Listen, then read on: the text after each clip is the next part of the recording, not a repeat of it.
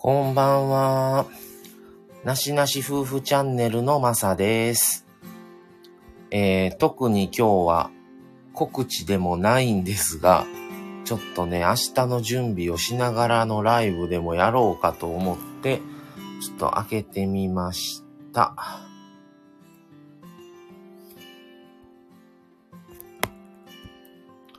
はい。っ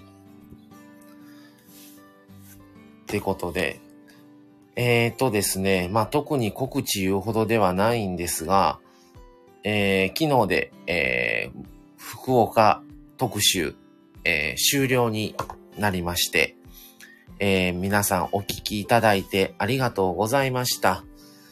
えー全結局8話にわたってですね、えーフェリーまで、えーお伝えすることが無事にできてよかったなぁと思います。で、また、えー、来週からは、今月は通常通りね、また、あのー一発もののいろんな、また話用意してますので、それをお話できたらいいかなと思ってます。はい。で、まあ今日は特にそれほど告知っていうこともなく、まあまた明日から、えー、また、あのもう一つの方の新しい、っていうかまあ、数年前に、あの、働いてた職場なんですけど、そこ、そこに久々に行くので、またちょっと今日は緊張気味の、ちょっと夜はそわそわして落ち着かない感じです。あ、ナミヘイさんいらっしゃい。こんばんは。あ、ひなさんもこんばんは。いらっしゃいませ。あ、タミさんこんばんは。いらっしゃいませ。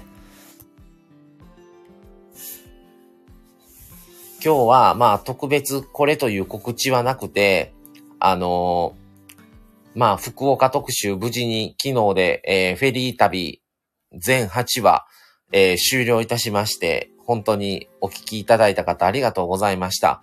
で、その晩昨日は、えー東京在住の、えールーシーくんと、えー HSP についてお話をさせてもらいました、コラボで。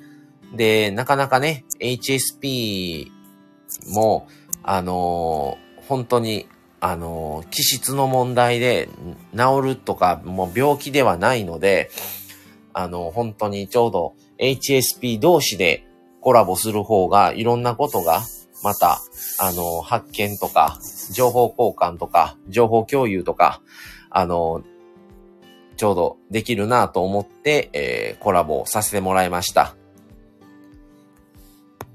ので、すごく良かったなという感じでした。はい。もう特に今日は、あのーこれと言われはないんですけど、あ、今日タミさんお昼配信されてたみたいで、あのー先ほど夜にですね、アーカイブで、あのー夕食の料理しながら、あのー聞かせていただきました。ありがとうございました。なかなか、あの、落ち着いた感じで、あのすごくね、いい音色だなというふうに思いましたね。あ、りゅうたさんこんばんはいらっしゃいませ。あ、なみへいさん、HSP の配信良かったですということでありがとうございます。あの、なかなかね、その機会はないかなということなので良かったと思います。私も、私も HSE でした。配信で気づきがたくさんありました。ありがとうございます。そう言っていただけるとすごく、あの、嬉しいです。はい。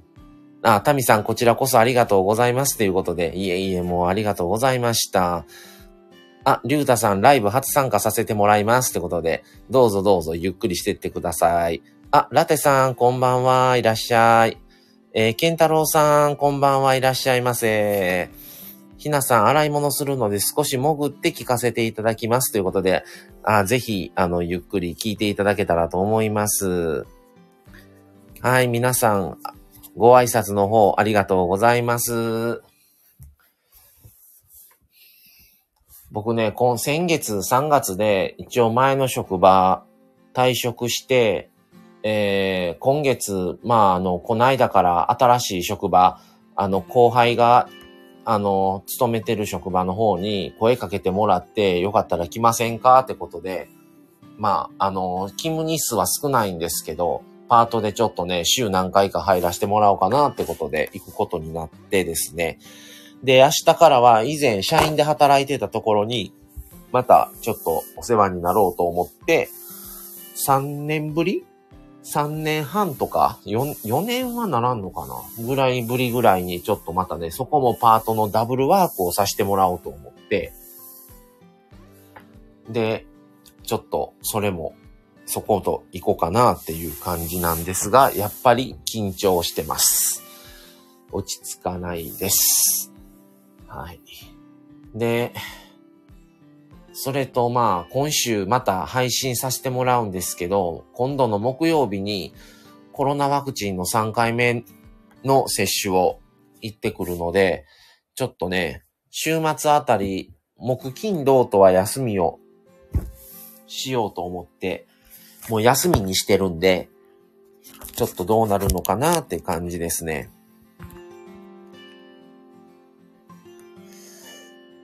ちょっと、まあ、緊張してます。どうなるかなっていう感じですね。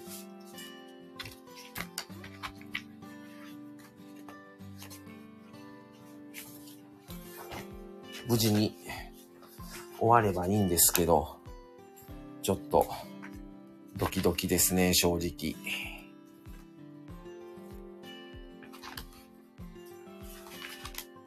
どうなるのかなって感じで。まあ言ってしまえばね、多分あれなんでしょうけど、あの、昨日もあの、HSP のことでちょっとね、ルーシー君とも話してたんですけど、もう、自分で自己調整がね、できないんですよね、HSP って。それがやっぱりちょっとね、ネックで。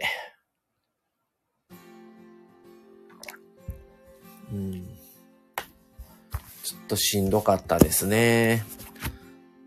あ、ラテさん、コロナワクチン3回目、副反応、僕もしんどかったわってことで、副反応ね、2回目の時は僕が熱8度まで出て、で、そのワクチン午後から午後に打ったんですけど、その夜中に急に寒気がしてきて、で、朝方には7度、6、7分、昼前ぐらいに8度ぐらいやったかなで、その丸1日ぐらい続いて熱が下がってきたんですが、倦怠感がひどくって、そっからね、3日間ぐらい倦怠感が続いて、本当にしんどくってね。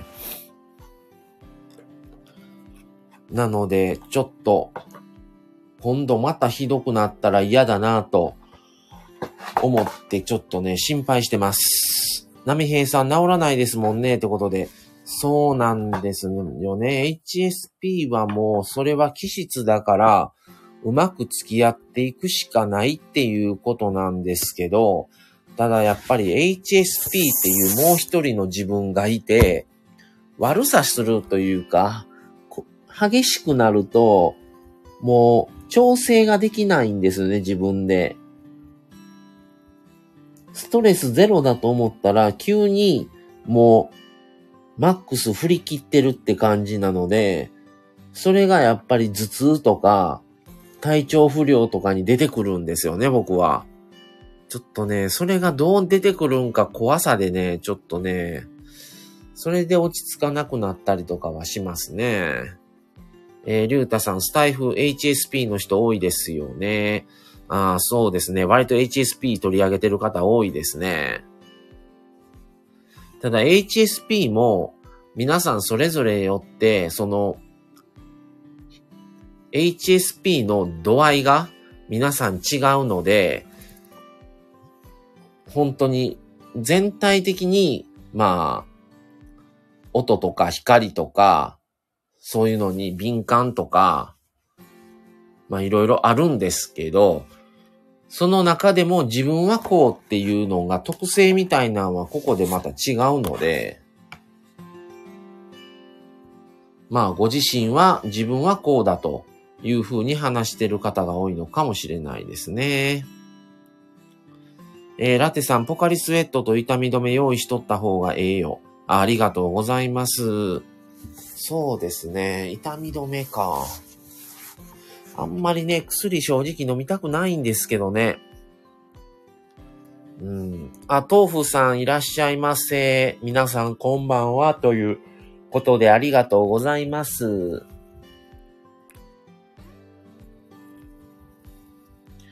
僕は音とも、音もそうですし、光とかもそうですし、やっぱりね、そこまで考えても仕方ないやんって思うのに、考えて、ドツボにはわって勝手に不安になってるっていうパターンですね。うん。そうなので、なかなかね、ちょっと厄介なんですよね。この HSP っていうのは。ただ、やっぱりその、状況を察することができるとか、あの、いろんなものに敏感なので、それをうまく利用できればいいんですけど、まあなかなか難しい部分はありますね。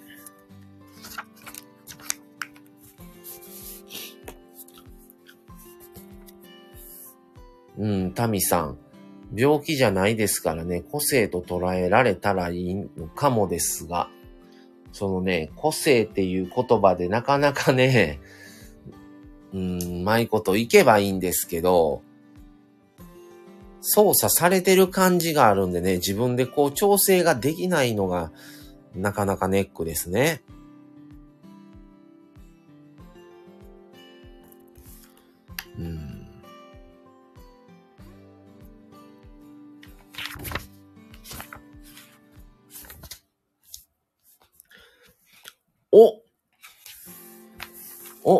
お元木さん、こんばんは。ライブ初参加させていただきますということで、いらっしゃいませ。あの、元木さんは、あの、聞き戦の方なんですがね、あの、この間ね、リアルさせてもらって、本当に楽しくて、またね、あの、ぜひ、あの、今度は、あの、この間はね、来ていただいたので、ぜひちょっと、時間ができればうまくね、ちょっと行かせていただけたらなと思います。で、またね、ちょっと地元のこともちょっと教えてもらいながら、ちょっとね、いろいろまた、共通のね、車の、車が好きっていう共通項もあったりするので、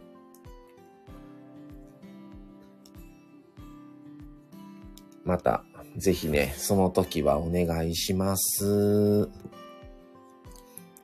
はい、皆さんご、あご挨拶ありがとうございます。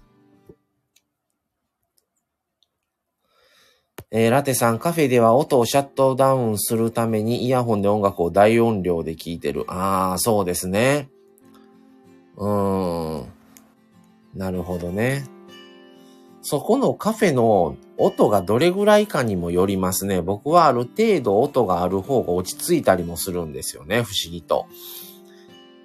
うん。シーンとなりすぎると逆に落ち着かなかったりもするんで、なんか難しいところなんですよね。えー、波平さん。HSP から派生していろいろな障害が起きますしね。そうなんですよね。だから僕も HSP だけじゃないんちゃうかなと思ったりもしてます。ただ、ね、それがじゃあどれぐらいどうなのかっていうところもわからないし、それでまあ結果が出て、じゃああなたはこうですってなったとして、じゃあそっからじゃあそれを知ってどうするって話にもなってくるので、うーん、難しいところですね。うん。まあでも、このスタイフをやることで、今、自分が配信者側にもなったので、今社会がどういうことが流行して、どういうことがもうちょっと流行が過ぎたのかなとか、何が今、あの、すごい、来て、まあ、一番流行して流行ってるのかとか、そういうことは敏感になった気がしますね。あ、元木さん、その説はお世話になりましたということで、いえいえ、あの、ぜひまた、あの、今度また活かして、次は活かしていただきますので、またよろしくお願いしますね。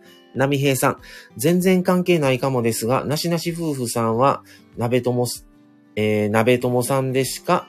あ、渡辺夫婦のリスナー、お名前聞いたことあって、渡辺夫婦の奥さんも HSP ですよね。あのね、あの、波平さんお答えしましょう。なしなし夫婦は以前は渡辺夫婦のリスナーなんですよ。で、今はもう違うんですけど、あのはい。結構ね、あの YouTube はほぼほぼ見てましたね。で、ちょうど奥さんのユミさんも HSP っていう話もされてて、うん。そうなんですよね。あ、水野正宏さん、こんばんはいらっしゃいませ。えー、ラテさん、人の大きな話し声が苦手なのよね。それでイヤホン使うようになった。なるほどね。なかなかね、人のね、ちょっとしたことでも、なんていうの、怒られてないのに自分が怒られとうみたいに感じてしまう時があって、過剰にね、情報が入ってきたりする時はありますね、耳から。それがしんどい時はあります。はい。あ、波平さんごめんなさい気になって。いえいえ、全然大丈夫ですよ。あの、何でも聞いていただいたら。はい。皆さんご挨拶ありがとうございます。はい、そうなんですよね。だからうまくこうね、付き合っていけたらなとは思うんですけど、その、もうちょっと早く自分が HSP だということがもし分かってたら、もうちょっとかん、違う考え方ができてたのかなと思ったりはしますね。のまだ知ったのがここ2年ならない ?2 年ぐらいとかなので、なかなか、まあ、うまくこうね、やっていくしかしょうがないので、まあでも、この年になって自分がどういうふう、どういうことをすればストレス発散になるとか、ストレス軽減になるかは分かってるので、やっぱりカフェ行ったりね、森とか滝行ったり、あと、温泉入ったりっていうのが僕はすごい好きなので、定期的にやっぱりそういう場所に行くことは必要なのかなと。あとやっぱ一人時間。僕は夫婦なんですけど、やっぱりね、一人の時間を設けてもらわないと、一人の時間を作ってリセットする、気持ちを整えるというか、気分を落ち着かせるみたいな感じの時間がないと、ストレスになりますね。人と会いたいし、人のこと好きだし、もっと話したいのに、一緒にいると疲れるんですよ。もうそろそろ一人にならしてって思う、思う、もう一人の自分が出てくるんですね。何時間も友達といると。別にその人のこと嫌いじゃないし、嫌いだったら会わないけど、友達だし、全然いろいろ話もするし、楽しいのに、楽しいと思ってる自分と、もう一人の HSP の自分みたいなのが心の中にいて、もうその人、もう一人のその HSP のそのもう一人が、もうそろそろ一人にならしてくれ的なことを言い出すんですよ。それでストレスになってくるんですね。一緒にいたいはずなのに。っていうのがね、なんかこう、気持ちの上でこう、もどかしさというかね、なんか、申し訳なさもありながら、なんか難しい、気難しいなと思いますね、自分自身が。うーん。えー、タミさん、HSP に限らずですが、自分の扱い方を知るって本当に大切だなと思います。うんうんうん。そうですね。だから、多分、この、マミさんに例えば、マミさん奥さんですけど、無理だったら結婚してないと思うんですね。でも一緒にいて疲れない人だし、結婚はしたし、全然一緒に生活してることが苦じゃないけども、でも一人の時間を作ってもらわないと、やっぱりね、ずっとっていうのは、だから人のことが好きなのに人とずっとは折れないみたいな、なんかね、なんかもう何とも言えない、その、この 気難しい自分がいますね。うん。だから気質的には、あまり僕は人と住むとか結婚してっていうのは向かない体質なんだとは思、思います。うん。まあでもしたわけですから、うまくこうね、こう、まあもう奥さんは理解してもらってるので、うまくこうやっていくしか。あ、りゅうたさん、そうですね。結婚してても一人時間とかは大切ですね。そうですね。だからそこの波長が合う人じゃないと難しいなとは思いますね。一緒にいて疲れない人って大事ですねって波平さん。そうなんですよね。その一緒にいて疲れないって一緒にいてみないとわからないんですよね。だから、付き合ってる時やったらお互いが会いたいと思って会うからいいんですけど、その、会いたくないとか、一人になりたい時にも隣にいる、いるじゃないですか、夫婦っていうのは。一人になりたいとか、話もしたくないとか、顔合わせたくない、誰とも喋りたくない時にでも、隣にいることが自分にとってどうか、この人やその人は、それでもストレスにはつながらないのか、大丈夫なのか、っていう判断で大丈夫なんだったら結婚はいけると思うんですけどね。それはやっぱり住んでみないとやっぱり、やっぱり付き合いたくて会う時ってやっぱりお互いいい顔して会いますから、一緒にいたくない時って会わなかったらいいだけで、でも一緒に住むっていうことは会いたくない時もいるわけですから、それでも大丈夫かどうかっていう判断はしてから結婚した方がいいと思いますね。はい。青健さんこんばんはいらっしゃいませ。ひろひとさん、なしなしさんってことで、こんばんはいらっしゃいませ。自分を笑顔に、周りも笑顔に、日々の気づきも発信、ひろひとさん。笑顔で生きるヒントや気づき、職場や生活の中の話を収録にしていきたいと思います。ひろひとと言います。ということで、ありがとうございます。豆腐さん、一人時間がないと自分を見失ってしまうことがあります。そうなんですよね。だから、一人、一人になってる時の方が僕は友達とか奥さんとかのことを考えてると思いますね。一緒にいる時の方が考えてないく別のこと考えてるタイミングは多い気がします。水野さん、自分も以前は同じ考えありましたよ。自分の個性の中に一人の時間が必要な個性があると知って楽になりました。なるほど。自分も以前は同じ考えがありました。自分の個性の中に一人の時間が必要な個性があると。そう、ああはいはい、そうなんですよね。やっぱり一人の時間を作ることで、あ、また会いたいな、今度はここ行きたいなとか、うん、と思ったり。だからどっか行ったり、僕だったらスタイフのこととか、その時は一人の時に考えてると思います。今度何配信しよう。今度どんな特集しよう。今度奥さんとどこ行こうとかは、大概一人の時間の時に考えてますね。うん、それだ、何かを考えれる余裕がないと、多分もう、僕の場合は潰れてしまう気がしますね。ひろひとさん、一人が好きだからよくわかる。ありがとうございます。そうですよね。波平さん、疲れないっていうのは素でいられるってことですかね。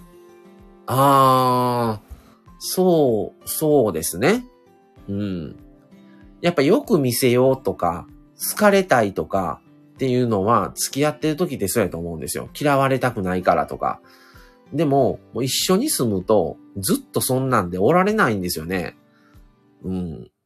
す、だから、いかに普通、普段の自分を出す普通の着飾っていない自分を出すことができるかできないか、この人なら出しても大丈夫っていうところの物差しを測るのも一つの手段かもしれないですね、同性っていうのは。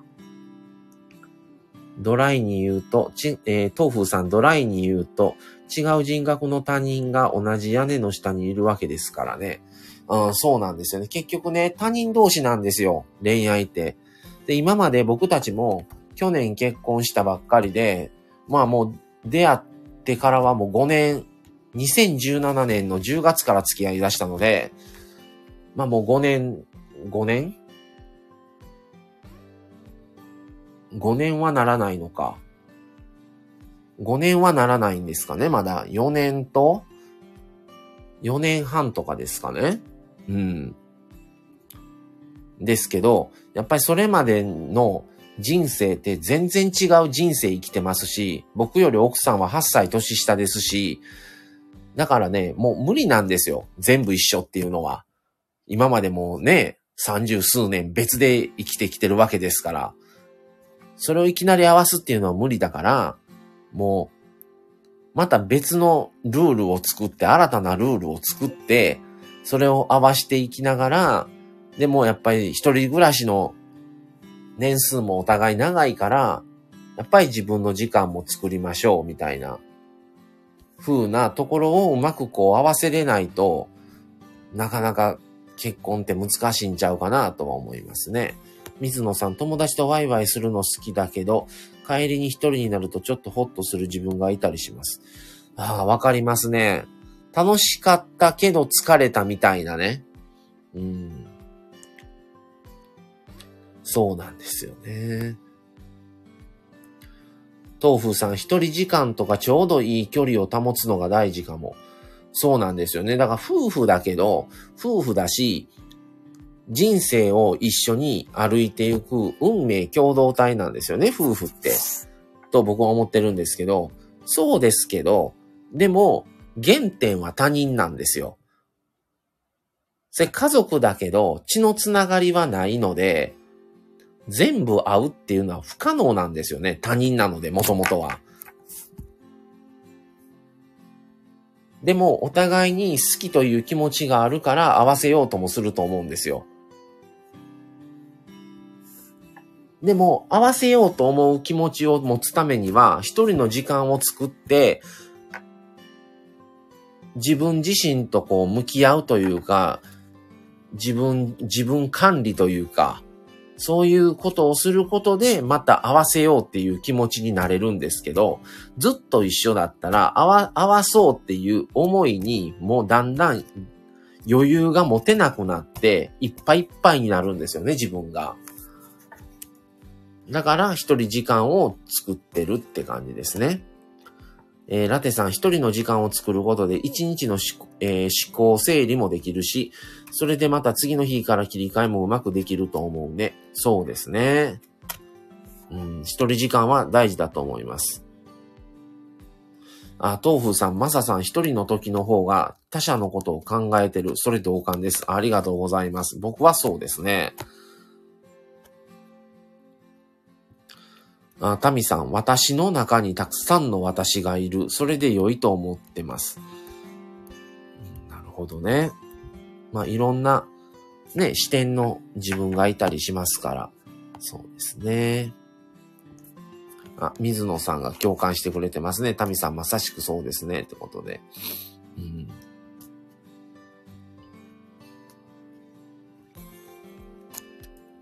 えー、波平さん。えー、ま、何々っていうのが同性ですから、っていう何々のところも、ところもかいいですか？えーと、えー、どういうことや、どういう、どこを言えばいいですか？あ、同性っていうのは、え？どこのことを言ってんのかな、波平さんは。僕がどこを言ったんだろう？の、もともと他人っていうところかな？違うんかな？アーカイブ聞きます。すいません。じゃあアーカイブ残、もう残さんとこうかなと思ったんですけどね、アーカイブ。アーカイブ、全然なんか大した話できてないからアーカイブいらんかな思ったんですけど。じゃあ残しましょうか。えー、東風さん、誰の声も聞きたくない時って正直ありますね。だからこそ居心地のいい距離感が大大切。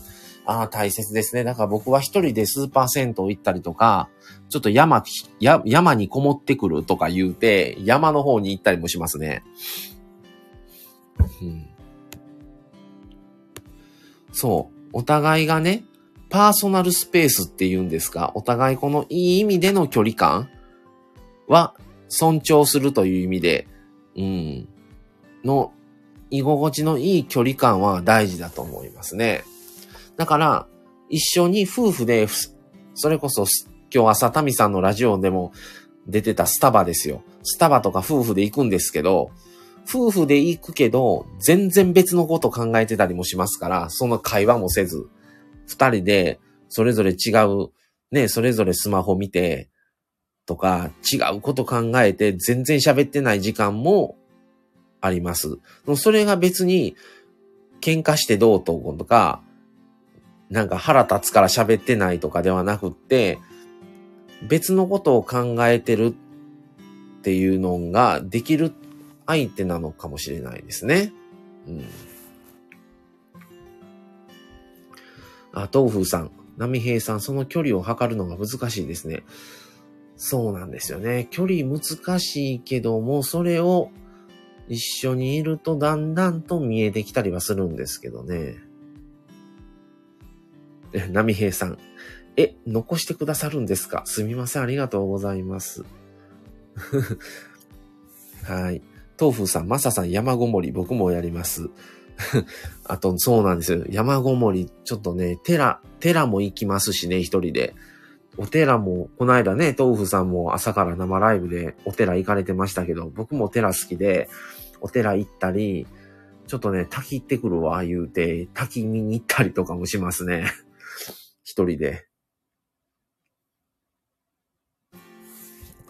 はい。だから、ちょっと次はね、もうちょっと、あの、車買うときは SUV チックな車がいいなと思っております。もちろんね、今度はじゃあ夫婦でここ行こう。ここの温泉行こうかなとか、ここの道の駅行って車中飯しようかなとか、そういうのも思うんですよ。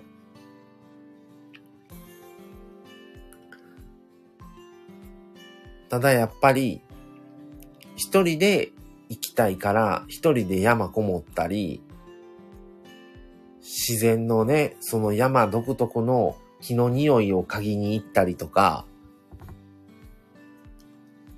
マイナスイオンとか、なんかね、そういうのを全身こう感じたくなって山に行ったりしますね。で、昨日の HSP の話でもお伝えし、あの、お話ししてたんですけど、ルーシー君と。昔は若い時は海見て、あのー、すごくね、やっぱり海って広いし、空も、海のとこって空も広いし、すごく気持ちいいなと思ってたんですけど、正直ちょっとね、海怖いなと思うようになってから、あまりそれほど海を見ても気持ちいいなと思うことはあっても、癒しにはならないなと思って、海は。そっから僕はすごい山が好きになりましたね。あ、タミさん、マサさんわかりますお寺、山、滝壺、神社、あえて一人で行きたい場所。そうなんですよね。もちろん夫婦でもお寺とか僕たちちょこちょこ行って、奥さんもやっぱりあの、マミさんも好きなので、お寺とか。うん、なので、の僕はね、まあ夫婦ともどもですけど、御朱印帳も持ってて、結構本当に特に僕はお寺が癒されますね。うん、水野さん、環境で作られた生活と、あ、性格と生まれ持った性格、かっこ思考や行動パターンは違いますからね。そうですね。夫婦はもちろん親や兄弟ですら違うぐらいなので自分を大切にする時間はとても大切ですね。そうなんですよね。だから僕はまあ兄弟がいないですけど、でもやっぱ親とか兄弟がいたとしても、やっぱり同じ親から生まれてきてるはずなのに全然違うかったりするから、そら他人やから全部合うわけないわっていう風な割り切りはどっかである、ある気がしますね、僕たちは。うん。だから、もうそもそも合わないと。他人だから。っていうところから入っていったときに、基本は合わない他人。地のつながりもない。その中でじゃあどこをこう合わす、すり合わせていけるんかっていうところで、結構奥さんの方が合わしてくれてる気はしますね。うん。休みが同じでも別行動する時もありますから。うん。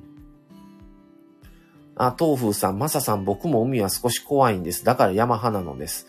昔は僕海派でしたけど、なんかね、体がね、体をね、特に海岸とか砂浜とかのとこ余計なんですけど、なんかね、もう海にね、体持っていかれるような気になる時があって、ちょっと怖いなと思う時があるんですね。そっからね、そう思うようになってから山が好きになりましたね。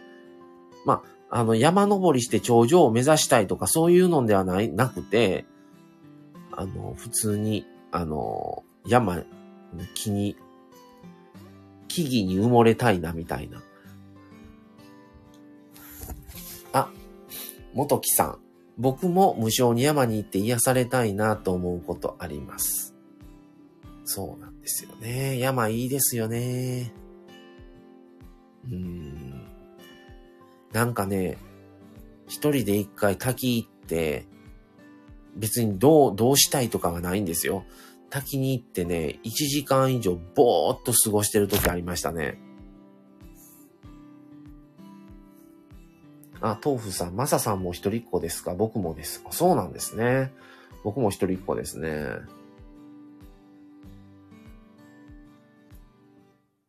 タミさん、あ、一人っ子同盟生まれましたね。豆腐さん、海よりも山の自然に身を置く方が居心地がいいですね。そうなんですよ。それすっごいわかりますね。だから僕もちょくちょくね、あの、山には行きます。水野さん、海に持って行かれる。なんかその怖さわかります。なんかね、吸い込まれそうになるんですよね、海、海ずっと見てると。なんかだんだんちょっとね、怖さが増してくるので、ちょっと見て、ああ、景色いいな、気持ちいいな、はい、もういいっていう感じになりますね。豆腐さん一人っ子同盟、爆弾。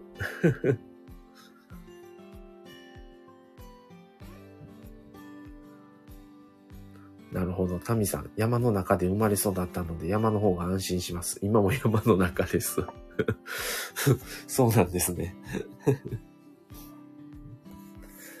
山に、ラテさん、山にあるカフェでコーヒー最高やでって、関西弁にしてくださってるんですね。ありがとうございます。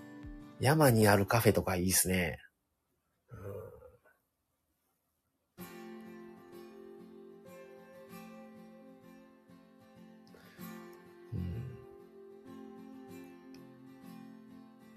そうですよね。息抜きね。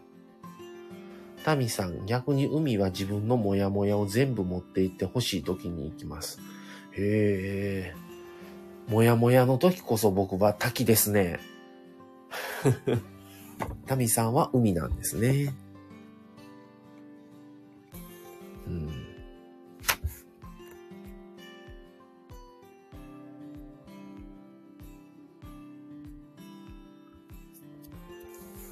だからね、一人でね、結構ね、ど、あっちゃこっちゃ行ったりもしてたので、余計にね、もう車はフル活動ですよ。ああ、水野さん、山カフェいいですね。この時期花粉は辛いですが。そうなんですよね、花粉ね。うん。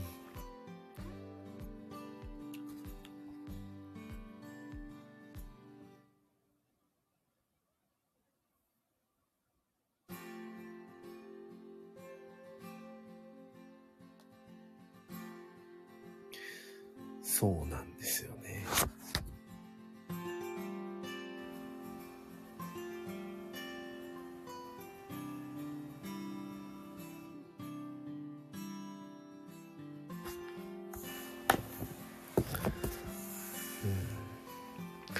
全部流してほしいときは海か川。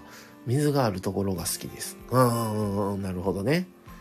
うんうんうん。波平さん、水辺、水辺いいですよね。うんうん、そうですね。そうなんですよね。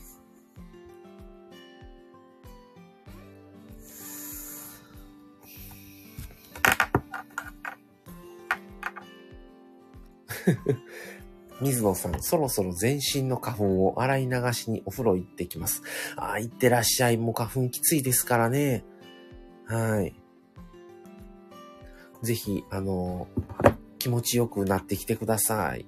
ありがとうございました。また来てくださいね。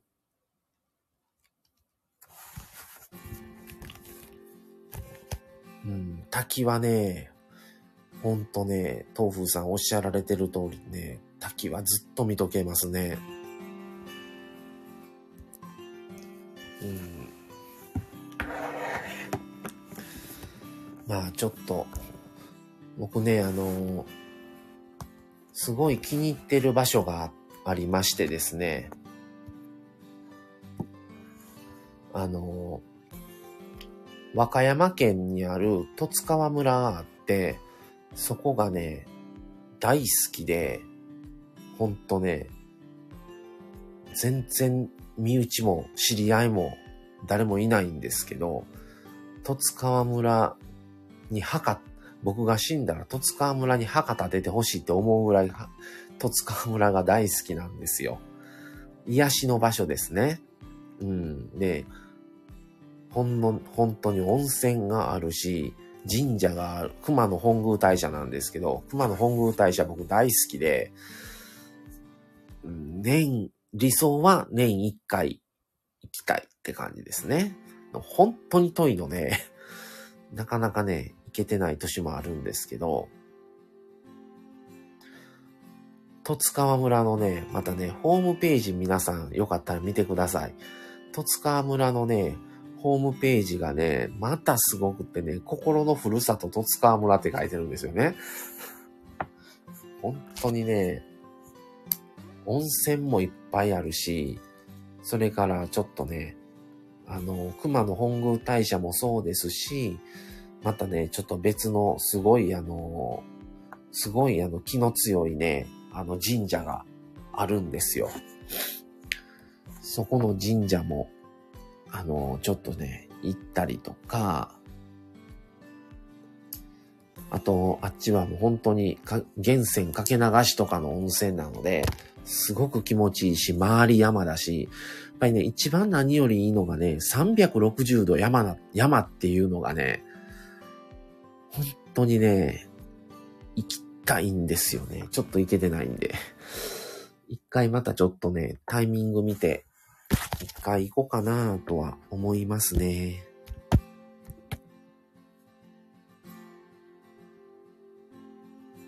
うん。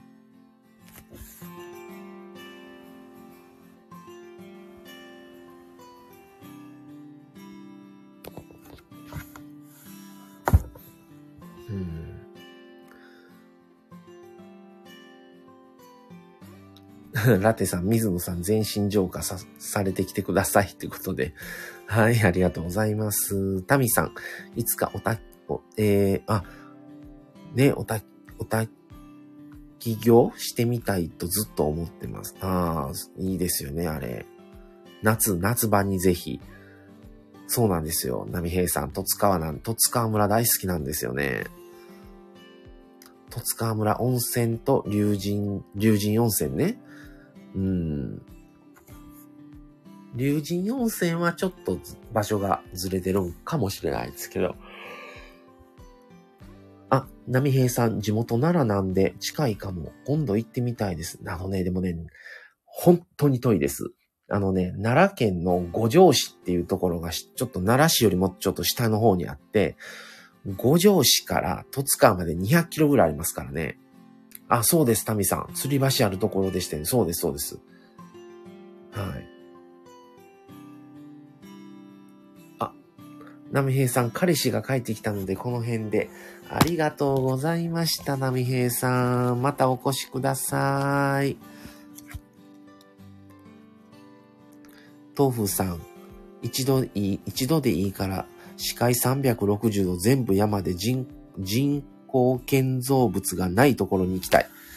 あのね、豆腐さんだったら、きっとね、十津川村行ったらね、あの、好きになるんちゃうかなと思いますね。あ、タミさん、あの、吊り橋渡られたんですか？そうなんですよ。あそこね、駐車場代が500円いるんですけど、橋自体渡る無料ですから、本当にね、いいんですけど、本当に怖い。下がね、めっちゃ高いんですよ。高さがめっちゃあるしね、ギシギシ言うしね、距離が長いんですよ。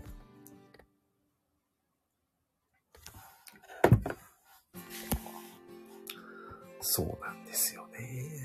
行きたいんですよ。ちょっと、写真を見てみよう。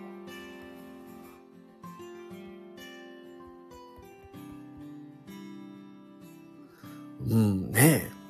自殺、自殺行為だと思うんですけどね、あそこ自転車で渡るっていうのは無理ですね、僕は。豆腐さん、吊り橋は無理かも。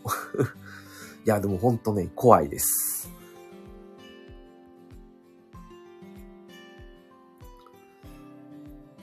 あそこは怖いです。本当に。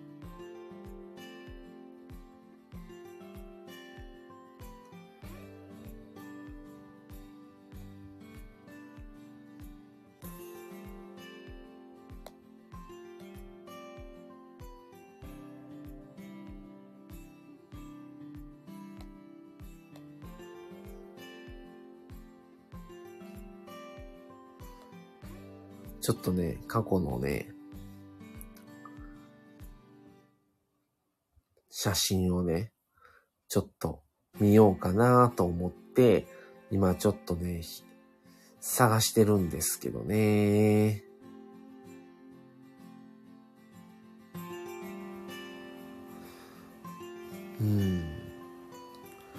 あ、ラテさんも吊り橋高食恐怖症だから僕も無理。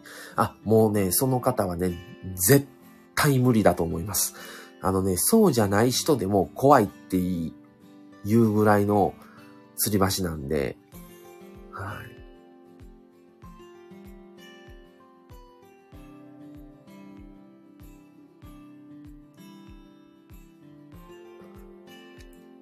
怖いですね。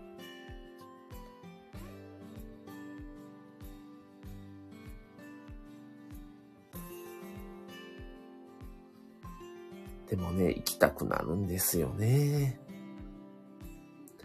あとね、上湯温泉っていう温泉があって、もう横川なんですよ。もうね、大自然。もうね、たまらんのですよ。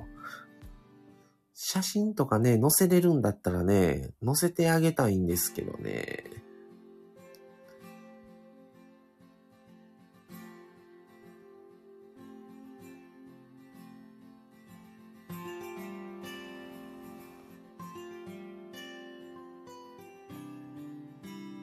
ちょうど1年ぐらい行ってないんかな？って感じですね。行きたいんですよね。ほんと行けてないから。えーと、タミさん、母親と行ったのですが、母は途中で引き返したようで、振り返ったら全く知らない人がいました。まあ、行かれた民さんだったらご存知だと思いますが、本当に怖いです。谷瀬です。谷瀬の吊り橋です。お名前は。あの、検索していただいたら、あの、出てくると思います。谷瀬の吊り橋です。でもね、有名なんですよね。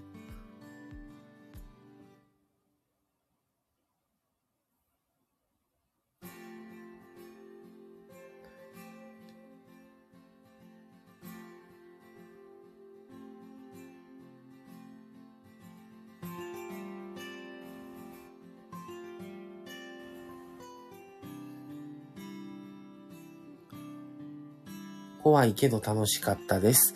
足元が板だから隙間空いてるんですよね。怖い怖い。あとね、ミシミシ言うんですよ。で結構揺れるんですよね。あれ何メートルぐらい ?100 メートルぐらいありますかね？長さ。むちゃくちゃ長いんですよね。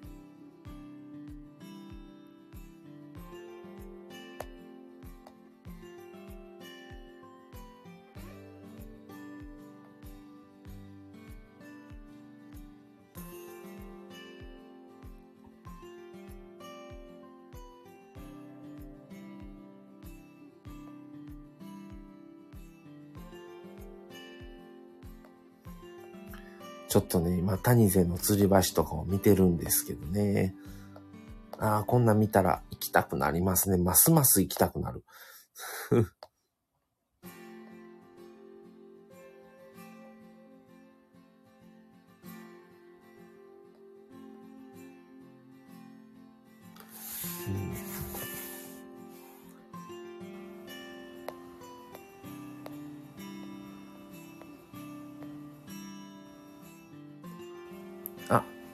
ラテさん、ありがとうございます。では、まさかも皆さん、この辺でお話できて楽しかったです。またね。ありがとうございました、ラテさん。豆腐さん、話聞くだけで怖い。あの、本当もしあれたら検索していただいたら、谷、谷瀬の吊り橋で出てくると思います。なかなかのスリルです。3日に1回ぐらい言ってますが、本当旅行行きたいですね。タミさん来てくださいよ、ぜひ。あの、旅行行くんだったら一回本当また神戸来てください。あの、ヒロさんとご案内しますよ。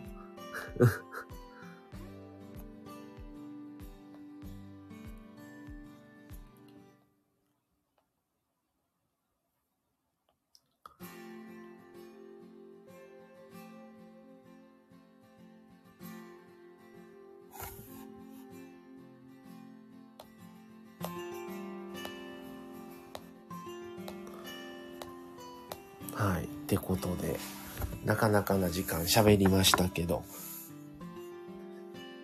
明日からちょっと、また、新たな職場なので、緊張しますが、ちょっとこうやって、皆さんとこうお話できたことで、ちょっといい気分転換にはなったなと思います。ありがとうございます。本当に。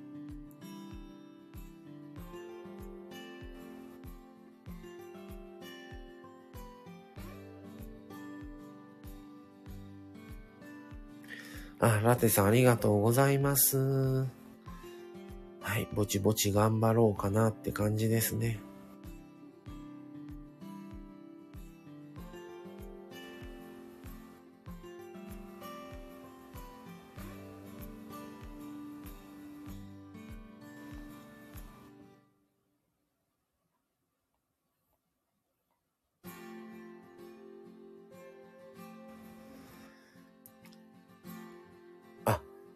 日からまず3日間ですね。